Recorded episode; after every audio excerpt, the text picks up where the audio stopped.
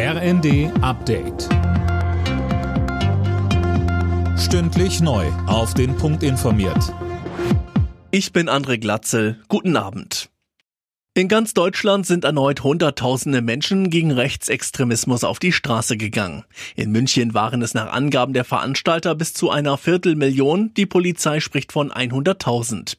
Mehr von Sarah Plekert. Die Demo in München musste schließlich wegen Sicherheitsbedenken abgebrochen werden.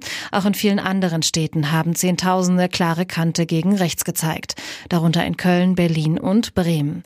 Bundespräsident Steinmeier freut sich über das Zeichen. Er sagte in einer Videobotschaft, die Zukunft der Demokratie hänge nicht von der Lautstärke ihrer Gegner ab, sondern von der Stärke derer, die die Demokratie verteidigen. SPD-Chef Klingbeil kritisiert die Pläne von Finanzminister Lindner, den Kinderfreibetrag, aber nicht das Kindergeld anzuheben. In der Bild am Sonntag sagte er, das sei ungerecht. Eine solche Erhöhung entlaste nur die Familien mit einem hohen Einkommen.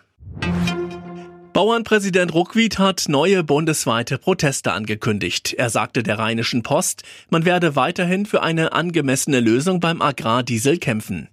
Die Ampel will die Subventionen schrittweise abbauen, die Bauern laufen Sturm dagegen. In den vergangenen beiden Wochen hatten Bauern in ganz Deutschland unter anderem Straßen blockiert. Die Bundesregierung hatte daraufhin die Streichung der Kfz-Steuerbefreiung wieder einkassiert.